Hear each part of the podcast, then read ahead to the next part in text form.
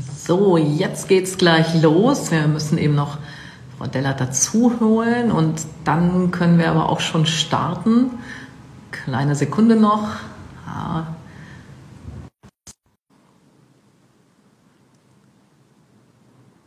Na, jetzt schauen schon die ersten zu, das kann ich hier sehen. Und ja, sie ist dabei. Hallo. Sehr schön, jetzt muss ich mich hier noch die Kamera umdrehen. Moment, dann ja, Jetzt haben wir uns beide zusammen. Ähm, ganz, ganz herzlich willkommen. Erstmal klasse, liebe Frau Della, dass wir hier ähm, gemeinsam äh, dieses Gespräch machen können. Und auch herzlich willkommen an alle anderen, die dabei sind. Mein Name ist Svenja Schulze, ich bin äh, Bundesumweltministerin und mache hier eine ganze Reihe unter dem Titel Wir schafft Wunder. Ich will darüber reden, was wir im Klimaschutz eigentlich tun kommen, um CO2 einzusparen, was wir genau machen müssen. Sind die Zukunftsbilder. Wie können wir eigentlich ähm, unsere Ernährung verändern? Wie können wir die Mobilität anders machen, was machen wir mit den Gebäuden und so weiter und so fort. Und das ist das Thema in dieser ähm, ganzen Reihe. Und heute freue ich mich, dass ich Luisa Della dabei habe. Ich glaube, vorstellen muss ich eher mich, nicht Luisa Dellert, ähm, eine der bekanntesten Influencerinnen. Und was mich ganz besonders freut, ist, ähm, Frau Dellert, Sie, Sie bloggen ja eine ganze Menge. Sie sagen, es ist kein Planet B, den haben wir einfach nicht. Wie sind Sie eigentlich selber zu dem ganzen Thema Klima, Umweltschutz gekommen? Was bedeutet das eigentlich für Sie? Mhm. Ähm, das war jetzt vor fast drei Jahren. Da war ich da tatsächlich im Urlaub mit meinem damaligen Freund auf und man wollte so ein Influencer-Bild machen unter Wasser und da schwamm überall auf dem Bild dann Müll herum. Vorher hat mich das alles interessiert. Und ähm, das war so der erste Augenblick, ähm, in dem ich mich überhaupt mit dem Thema beschäftigt habe. Also ich bin über das Thema Plastikmüll ähm, dann noch ein bisschen zur Politik gekommen, weil man ohne Politik gar nicht irgendwie über Umweltschutz und Nachhaltigkeit reden kann. Und seitdem beschäftige ich mich einfach mit den Themen, verstehe vieles auch nicht, frage nach, ähm, probiere ja zu verstehen, Neues zu erfahren und und und und ja lerne da irgendwie jeden Tag ähm, dazu tatsächlich. Mhm. Das ist ja total spannend. Ich sehe, hier kommen gerade ganz, ganz viele Fragen rein zum Thema Plastik, weil das ist auch was, was mich unglaublich beschäftigt hat. Wenn man ähm, die Plastikvermüllung in den Meeren sieht ähm, und weiß, das kommt gar nicht ursprünglich alles aus Deutschland, das kommt aus den zehn größten Flüssen. Also wir müssen auch international helfen, Plastik zu vermeiden. Aber wir müssen auch zeigen, wie das geht. Also in Europa, so wie wir leben, äh, so, das ist eben Vorbild für viele, viele andere auch. Und hier kam gerade die Frage, äh, wann denn jetzt endlich äh, Plastiktüten, Plastikstrohhalme verboten werden. Muss man vielleicht mal kurz erklären. Wir haben in, in ganz Europa jetzt ein Verbot von den Sachen, die Sie, Frau Dellert, ähm, gefunden haben am Strand, sozusagen. Das, was an den Stränden in Europa am meisten gefunden wurde, das sind Plastikstrohhalme, das sind diese Ohrstäbchen, das ist Plastikbesteck. Ähm, all das, was da am meisten gefunden wurde, was sich gut verbieten lässt, äh, was gut sich ersetzen lässt, das wird jetzt auch verboten. Wir fangen in Deutschland jetzt schon damit an. Also es gibt schon in ganz vielen Läden äh, die Sachen gar nicht mehr. Äh, und ab nächstes Jahr ist es dann in der ganzen EU soweit, also dass das ganz Europa verbieten. Ich glaube, das ist ein ganz, ganz wichtiger äh, erster Punkt, Plastik genau. rauszuholen. Ja. Auch Frau Schulze nochmal ein wichtiger Punkt zu sagen, ähm, dass Plastik an sich auch nicht oder Kunststoffe nicht verteufelt mhm. werden dürfen, weil ähm, wir müssen das auch ein bisschen realistisch meiner Meinung nach sehen. Kunststoffe werden uns immer begleiten. Wir werden nie dahin plastikfreies Leben äh, führen. Es ist nur wichtig, ähm, diese Kunststoffe, die in den Kreislauf kommen, dann auch wiederverwenden zu können. Also dass wir eben nicht neues Kunststoff herstellen müssen aus Rohstoffen, die endlich sind und die wir irgendwann nicht mehr haben. Mhm. Ja, das finde ich nochmal ganz wichtig, weil niemand will zurück zu Glasspritzen im Krankenhaus oder so. Wir, da werden wir Plastik brauchen. Das hat auch was mit Hygiene dann zu tun. Aber da, wo es sich gut ersetzen lässt, da muss Plastik auf jeden Fall weg. Und äh, was ich auch nochmal ganz wichtig finde, kommen gerade die, die Fragen rein, was ist mit den Exporten? Natürlich müssen wir dafür sorgen, dass unser verschmutztes Plastik nicht irgendwo in die Welt transportiert wird und da überhaupt nichts mit passiert. Das haben wir jetzt auch gemacht. Also Deutschland hat sich dafür eingesetzt auf der internationalen Ebene, dass das ähm, Transportieren von verschmutztem Plastik einfach ins Ausland, dass das verboten wird, so dass man nur noch aufbereitetes, recyceltes Plastik jetzt auch äh, in Zukunft äh, transportieren darf. Das ist ein ganz, ganz wichtiger Schritt, um eben, wie Sie das eben gesagt haben, dafür zu sorgen, dass das nicht überall rumliegt und äh, unsere Umwelt verschmutzt. Aber wie ist es denn mit diesem Kreislauf, Frau Schulze? Können wir denn ja. was können wir denn da in Deutschland noch mehr tun, damit eben ähm, Kunststoffe im Kreislauf bleiben und damit eben auch noch mhm. eben ähm, recycelte Kunststoffe halt nutzen? Ja, das ist ganz wichtiger Punkt. Das ist ein Teil der Strategie, die ich jetzt ähm, auf den Weg gebracht habe, dieser Fünf-Punkte-Plan. Wir wollen, dass Plastik möglichst vermieden wird. Da, wo es eingesetzt wird, muss das recycelbares Plastik sein. Und das, was recycelt wurde, muss dann auch wieder eingesetzt werden. Im Moment machen das die ersten Hersteller, aber es ist noch nicht flächendeckend genug. Ähm, es hakt so ein bisschen, dass die, die das Plastik brauchen, es nicht bekommen, das recycelte und die, die recyceln, keinen richtigen Abnehmer finden. Und das ändern wir gerade. Wir haben gerade ein Gesetz hier im Bundestag, ähm, das äh, genau da angreift und ähm, mehr Recycling nach vorne bringen will. Kann aber auch jeder selber was tun. Ich glaube, äh, Frau Della, da haben Sie darüber auch schon berichtet.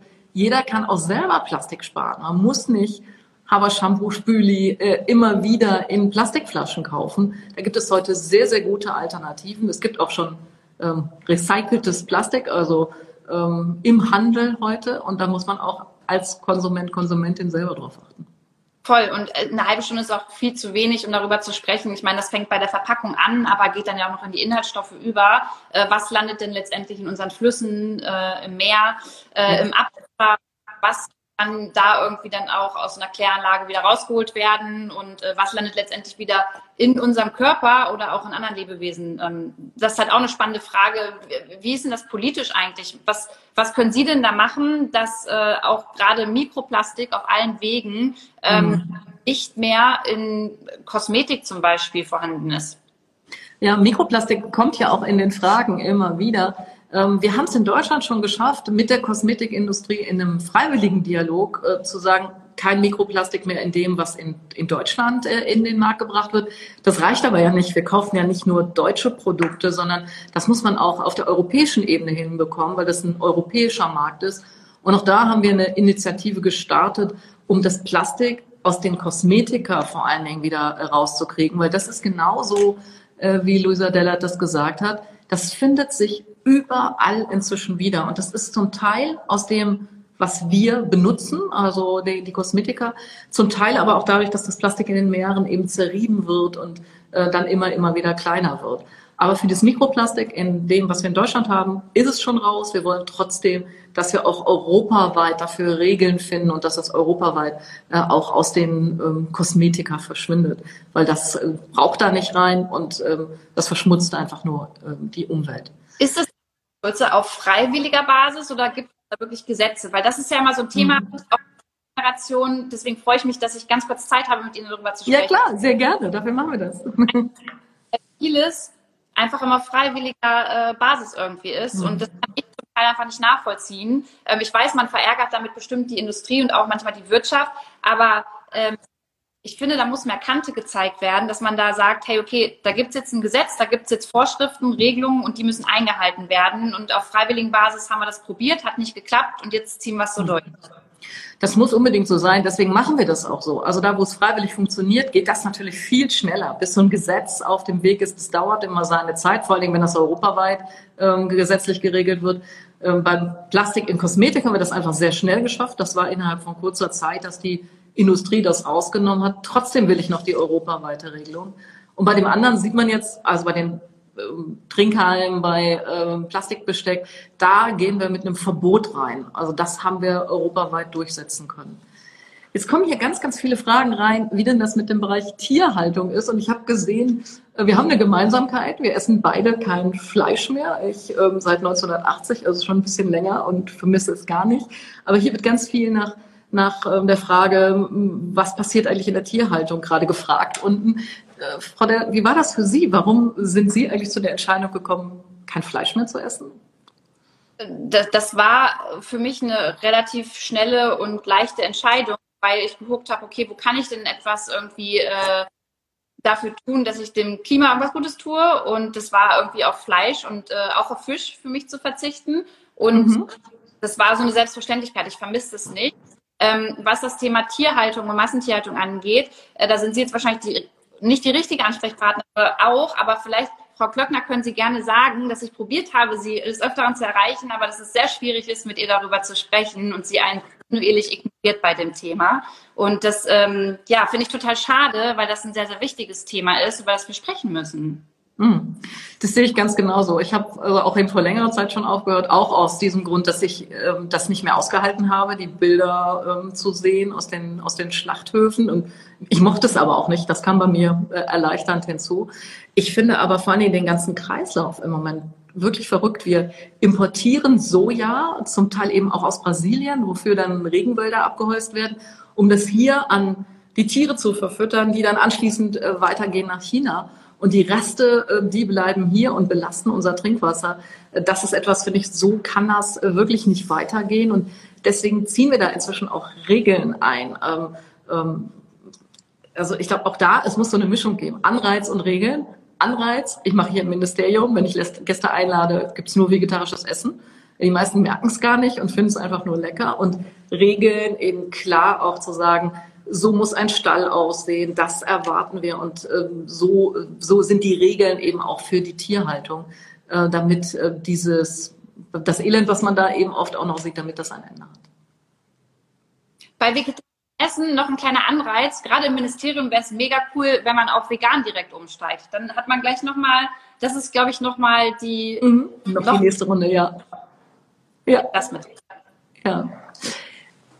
Tierschutz und Klimaschutz hat ja eine unglaubliche Nähe. Das will ich vielleicht auch nochmal sagen, weil wir haben gesagt, wir unterhalten uns auch ein bisschen über, über Klimaschutz und gerade Tierhaltung, je nachdem, wie man sie betreibt, hat eben einen hohen Methanausstoß. Das ist eben auch eins der klimarelevanten Gase. Wir reden ganz viel über CO2, aber auch die Art und Weise, wie die Landwirtschaft äh, betrieben wird, wie Tiere gehalten werden, hat eben Einfluss darauf, wie viel Methan entsteht. Und deswegen ist es auch ein ganz wichtiges Thema äh, für den Klimaschutz. Jetzt haben wir eben darüber gesprochen, Frau Dellert, Sie haben gesagt, also vegetarisch essen war das, das Einfachste, äh, kein Fleisch, kein, kein Fisch essen. Was, ist Ihnen was schwer gefallen beim selber über Klimaschutz nachdenken, ja, mal selber was tun?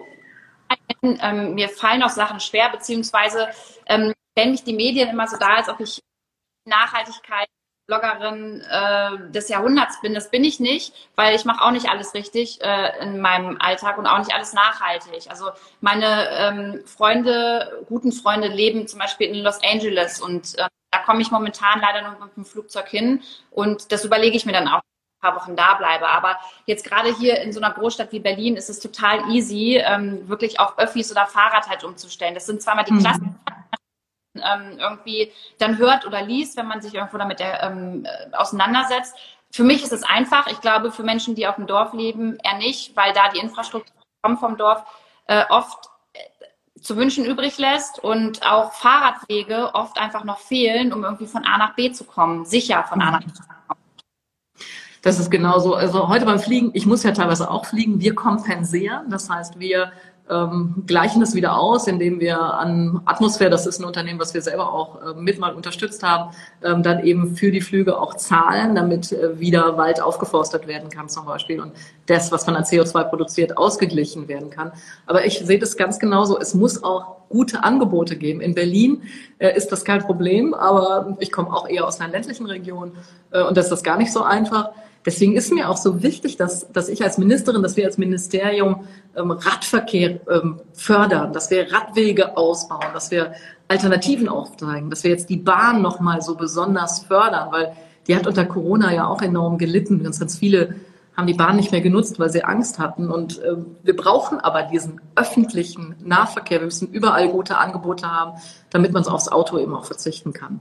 Können Sie denn dann aber sagen, ähm, ich meine, Sie sind jetzt unsere Bundesumweltministerin, können mhm. Sie, finde das wichtig und ähm, ich unterstütze das und supporte das.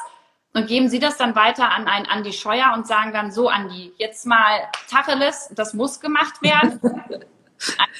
nicht macht, weil das ist ja auch immer die Frage. Die, und wir reden jetzt über die unterschiedlichen Sektoren. Was können Sie denn machen, damit ein Andi Scheuer das auch wirklich machen muss und das nicht nur auf freiwilligen Basis bei ihm ist? dann mache ich mal irgendwas anderes. Ja, das ist, also die Rolle der Umweltministerin in so einer Regierung ist immer, äh, den anderen auf den Füßen zu stehen und zu sagen, wir müssen was für Klimaschutz, wir müssen was für Umwelt tun. Das reicht aber nicht. Also es reicht nicht, wenn ich das mache. Und deswegen habe ich im letzten Jahr äh, auch mit Hilfe eben äh, der, der SPD, mit Hilfe vor allen Dingen von Olaf Scholz, ein Klimaschutzgesetz durchgesetzt. Das ist schon durch den Bundestag, das haben wir heute als Gesetz. Und das sagt, dass wir so ein festen Ziel, festes Ziel für jedes Jahr, für jeden Bereich haben, also für den Verkehr, für die Gebäude, was wir an CO2 einsparen müssen. Ähm, und dass nicht nur ich dafür zuständig bin, sondern jeder einzelne Minister. Also Andi Scheuer ist für den Verkehr zuständig, Julia Klöckner für die Landwirtschaft, äh, Horst Seehofer äh, für den Baubereich. Und die müssen in ihrem Bereich jeweils diese Reduktion ähm, eben vorantreiben. Und sie müssen einmal im Jahr Rechenschaft ablegen. Also heute gerade im Kabinett hatte ich den Klimaschutzbericht für 19, also letztes Jahr vor dem Gesetz. In 20 muss dann, wenn wir die Ziele nicht erreichen sollten, der jeweilige Minister nachsteuern und sagen, was er tun wird. Im Moment sieht das noch ganz gut aus. Also wir werden die 2020-Ziele, die wir haben, wahrscheinlich erreichen. Aber es geht ja weiter. Wir wollen ja 2030 ähm, noch mehr einsparen und Mitte des Jahrhunderts wollen wir treibhausgasneutral sein. Das heißt nur noch so viel CO2 produzieren, wie wir auch wieder binden können. Und das ist schon eine Riesenaufgabe, klar. Tatsächlich, also das müssen wir machen. Äh, da habe ich in der Zwischengerät, Entschuldigung, Frau Schulze. Ja, kein Problem. Was ist denn, wenn dann ähm, Herr Scheuer oder Frau Klöckner sagen, ja, das haben wir jetzt nicht geschafft. Also gibt es denn da auch, ähm, sagt man, Strafe, Sanktionen? Also was denn, wenn es nicht eingehalten wird? Ist das jetzt irgendwie äh, vertraglich festgehalten, ähm, dann müsst ihr da irgendwie was von eurem Etat abgeben äh, und irgendwie umweltschutztechnisch irgendwas machen. Also wie ist das geregelt? Ja, es ist sogar mehr als Vertrag. Es ist ein Gesetz. Also äh, wir sind gesetzlich, ist die Vorgabe, dass sie diesen Pfad runter äh, beim CO2 einhalten müssen. Und wenn sie das nicht tun, dann äh, kriegen sie sich Geld abgenommen. Das, das wäre ja kontraproduktiv, sondern sie müssen dann ein Programm machen, um mehr CO2 einzusparen. Und ähm, das auch nicht irgendwie, sondern das Ganze muss auch sozial gerecht laufen. Man kann nicht einfach sagen, okay, wer genug Geld hat und reich ist, der darf weiter äh, fahren und wer kein Geld hat, der muss gucken, wo er bleibt, sondern es muss auch einen sozialen Ausgleich werden. Das ist mir als Sozialdemokratin natürlich total wichtig, dass Klimaschutz nichts ist, was sich nur die Reichen leisten können, sondern das muss für alle in unserer Gesellschaft erreichbar sein und es muss für alle auch gute Alternativen geben. Das ist auch das, was ich bei, bei Wirtschaft Wunder so, so diskutiere. Ich merke im Moment, dass wir so sehr viel negative Bilder haben, dass wir so Horrorszenarien an die Wand malen, wie furchtbar es werden kann. Ich glaube, richtig motivierend sind aber positive Bilder und die sind in diesem Wirtschaft Wunder mal beschrieben. Wo wollen wir eigentlich hin? Wofür machen wir das eigentlich alles? Warum ist es besser, Elektromobile zu haben? Ist ja nicht nur gut, weil das CO2 spart, sondern ist es deutlich leiser, die Luft wird sauberer und jeder, der mal in so einer Großstadt war, weiß, wie wichtig das gerade hier in Berlin ist. Voll. Also sehe ich genauso. Ich würde sagen, ich würde tatsächlich erstmal bei Elektromobilität an erster Stelle stellen, okay, das machen wir, damit wir überhaupt noch einen Planeten für unsere nächsten Generationen haben. Und dann an zweiter Stelle, okay, was hat das denn noch für Vorteile? Und ich finde, genauso muss das eigentlich in allen Bereichen ablaufen und mit allem, was wir wirtschaften und machen und tun, eigentlich ähm, ja, funktionieren. Also irgendwie uns an diesem 1,5 Grad Ziel komplett da langhangeln und dann zu gucken, auch Vorteile und das sind die und die Vorteile. Und dann so ein positives Bild, damit auch alle drauf Bock haben. Ja, und dieses, äh, was, Sie ja immer sagen, wir haben keinen zweiten Planeten mal eben in der Tasche, sondern wir müssen dafür sorgen, dass auch ähm, äh, die Jüngeren, dass die nächsten Generationen auf diesem Planeten noch leben können. Wir müssen genug äh, sozusagen äh, unser Verhalten heute so verändern, dass das möglich ist. Und gerade in der Mobilität äh, ist das ganz, ganz wichtig. Hier hat gerade jemand geschrieben, ähm, Klimaschutz muss einfach durchgesetzt werden. Ja, aber das ist gar nicht so simpel, sondern dafür muss man auch immer wieder Mehrheiten gewinnen. Und es reicht nicht, wenn die Regierung was macht, sondern alle müssen mitmachen. Das ist eine wirklich grundlegende Veränderung unserer Gesellschaft. Die, die Gewerkschaften haben das mal äh, große Transformation genannt, weil die Art und Weise, wie wir arbeiten, wie wir uns äh, bewegen, wie wir mobil sind, wie unsere Häuser gedämmt werden, wie die Landwirtschaft betrieben wird, all das verändert sich gerade im Moment. Und das geht nur, wenn, wenn alle auch mitmachen, wenn wir alle mitziehen. Und klar, einen Rahmen muss es geben. Wir haben das Gesetz. Aber äh, mitmachen müssen äh, am Ende alle. Und das, das ist jedenfalls, äh, im Klimaschutz geht's gar nicht anders. Klarer Rahmen und dann müssen aber auch alle wirklich mitgehen. Toll. Und alles Jetzt haben wir über Verkehr und über, über Essen ähm, und über Plastik schon gesprochen. Ich würde noch mal eins gerne ansprechen.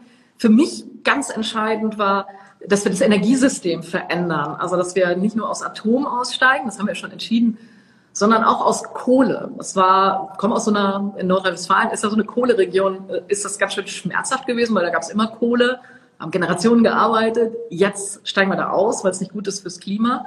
Ähm, gehabt, oder? Also die sind, da, da sind wir jetzt nicht ausgestiegen. Was sagen Sie denn dazu? Wo, wo, sind, wo sind wir nicht ausgestiegen? Sorry, das habe ich gerade nicht.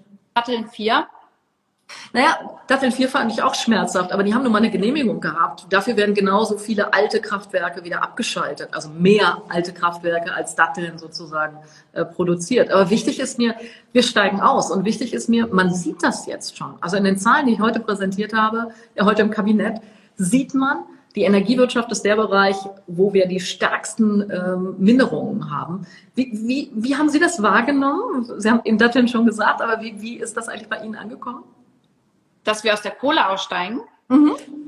Also ich kenne mich da nicht so mit den Zahlen aus, wie Sie sich da auskennen. Muss auch nicht.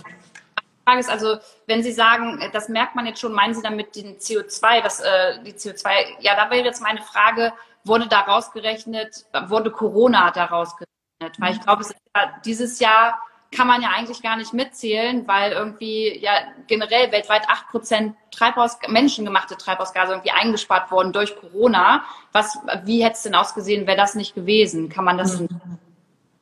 Ja, das kann man noch nicht äh, rechnen. Die Zahlen, die ich jetzt heute präsentiert habe, sind die von 19. Da war noch gar kein Corona. Das sind die, die Zahlen aus dem letzten Jahr, äh, wo man aber das eben auch schon sieht, dass das äh, CO2 zurückgeht. Aber das stimmt, was wie Corona wirkt, das wissen wir noch gar nicht, weil klar gab es weniger Pkw-Verkehr, äh, gab es weniger öffentlichen Verkehr, also die Leute sind weniger geflogen, aber es wurde mehr mit dem Auto gefahren. Also wie das insgesamt am Ende, äh, was das bedeutet, wissen wir noch nicht ganz genau. Die Wissenschaftlerinnen und Wissenschaftler sagen uns, kann sein, dass wir das 2020-Ziel erreichen. Ähm, das ist aber, finde ich, für mich nicht das ganz Entscheidende. Entscheidend ist, dass das 2030, dass wir das 2050, dass wir das wirklich hinkriegen und dass wir jetzt ein System haben, äh, was das kontrolliert. Also dass Klimaschutz jetzt endlich Gesetz ist und nichts, was man jede Regierung mal wieder umschmeißen kann, sondern wirklich der Pfad jetzt äh, ganz, ganz klar ist. Kann man kontrollieren anhand von äh, Zahlen? Also ja, wir haben ein eigenen, eigenes Expertengremium eingerichtet, was nur die Zahlen kontrolliert, also was genau guckt, woran liegt es jetzt, ähm, wie, wie ähm, sind die Zahlen ganz genau und dann eben auch Beratung in der Frage, welche Maßnahmen müssen wir ergreifen als Regierung. Ähm, das ist ein fester Mechanismus, der, der jetzt verankert wurde. Es kommen ganz, ganz viele Fragen rein. Ich komme überhaupt nicht äh, dazu, das ähm, alles äh, zu, zu lesen. Ich sehe hier gerade noch immer das Thema Trinkwasser, Wasser, aber ähm, wir haben noch, können wir ein paar Minuten überziehen? Geht das? Können wir noch mal kurz über Wasser reden? Alles total fein. Wasser, ja. also glaube ich, die letzten Wochen, als es so heiß war, auch wieder ein äh, großes Thema. Ja, ja man, man sieht das, wir haben vor fast zwei Jahren den nationalen Wasserdialog begonnen. Total sperriges Wort, ich weiß, aber es ging darum, mal auf einer Bundesebene alles zusammenzutragen, was unser Wasser so unter Druck setzt. Weil wir sind ja eigentlich daran gewöhnt, Wasser ist immer überall zu haben. Man dreht den Hahn auf und da kommt äh, sauberes Wasser draus. Wir sehen jetzt aber, das ist nicht mehr so. Es hat ähm, gibt Regionen, die heute deutlich trockener sind, wo ähm, weniger Wasser da ist und wo man richtig was tun muss und wo wir inzwischen darüber diskutieren, so eine Nutzungshierarchie zu haben. Also erstmal Trinkwasser und Kochen, Duschen und so und dann erst ähm, das Wasser für andere Dinge nutzen. Das ist ein wirklich wichtiges Thema. Für mich ist das ein Zeichen, dass die Klimaveränderungen wirklich in Deutschland äh, angekommen sind, dass wir auch was verändern müssen. Manche tun ja so, als sei das nur was was mit Gletscherschmelze irgendwo anders zu tun hat. Nee, das hat was mit unserem Verhalten zu tun und es ist auch was, was in Deutschland ankommt. Und deswegen ist mir das so wichtig, dass wir auch in all den Feldern handeln, dass wir für alle diese Bereiche ähm, auch was machen, also eben auch fürs Wasser. Was können wir zu Hause dafür tun? Also haben wir irgendwie in unserem Haushalt was zu beachten, wenn es äh, um, um unseren Wasserverbrauch geht? Mhm.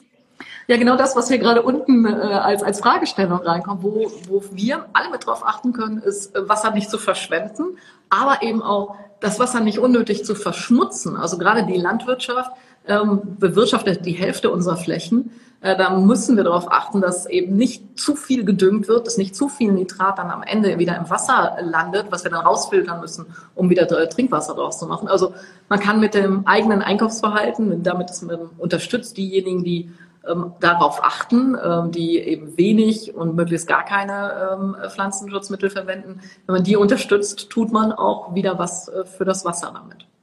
Wir geben ja immer eine Stimme ab, wenn wir einkaufen gehen. Das ist ja wie ein Wahlzettel. Ja. Das ist genau so. Das ist eben auch immer wieder ein Handeln. Die Zeit nähert sich mit riesen Schritten dem Ende. Ich würde zum Schluss gerne nochmal äh, von, von Ihnen wissen, oder ich bin eher ein optimistischer Mensch. Ich möchte gerne auch darüber reden, wie schaffen wir Sachen und nicht nur, äh, was, was ist negativ. Ich mache das mit diesem Wir schafft Wunder im Moment sehr intensiv. Sie scheinen mir ja auch eher so dem Leben zugewandt, ein fröhlicherer Typ zu sein. Wie ist das für Sie? Glauben Sie, dass wir das hinkriegen mit dem Klimaschutz oder sind Sie eher skeptisch? Äh, ich wünsche mir natürlich, auf jeden Fall. Also wenn, jetzt muss ich kurz auf politische Ebene gehen, weil es, es für die Bundestagswahlen, da habe ich ein bisschen Schmerzen, weil es für mich keine Partei gibt, bei der ich das Gefühl habe, ähm, ihrem Wahlprogramm oder in dem, was sie so tun, ähm, hangeln sie sich wirklich konsequent an dem 1,5 äh, Grad Ziel oder Limit halt ab, äh, das wir beim Pariser Klimaabkommen dementsprechend ja eingegangen sind. So, ähm, da habe ich ehrlicherweise ein bisschen Schmerzen, wie wie das nächstes Jahr äh, so verläuft und muss mich da noch mal wiederfinden. Aber ich wünsche es mir natürlich, und ja, wir müssen alle etwas tun, aber meiner Meinung nach am meisten die Politik, die uns ja das Gerüst irgendwie stellt und auch der Wirtschaft. Und ähm, jetzt Corona ist ein neu, kann ein Neustart sein, ja, auch in eine ökologischere ähm, Wirtschaftsweise. Und das müssen wir irgendwie hinkriegen. Ja, das müssen wir irgendwie hinkriegen. Das ist ein gutes Stichwort. Ähm, wir haben das Pariser Klimaschutzabkommen. Also wir sind in Deutschland jedenfalls äh, auch fest entschlossen, das einzuhalten. Also wir wollen, dass wir maximal 1,5 äh, Grad Erwärmung haben. Deswegen machen wir das Ganze mit dem, mit dem Gesetz, was ich da durchgesetzt habe, mit diesen ganzen Maßnahmen, äh, die dahinter hängen. Das viele Geld.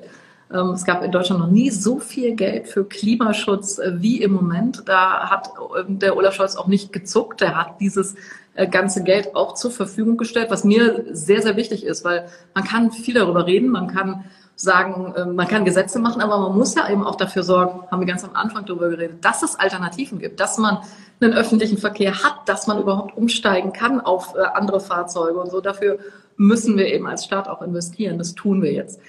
Ähm, ich informiere gerne weiter. Ich ähm, hoffe auch, dass äh, wir beide im Gespräch bleiben, nicht nur hier, sondern auch ähm, wieder live und im realen Leben.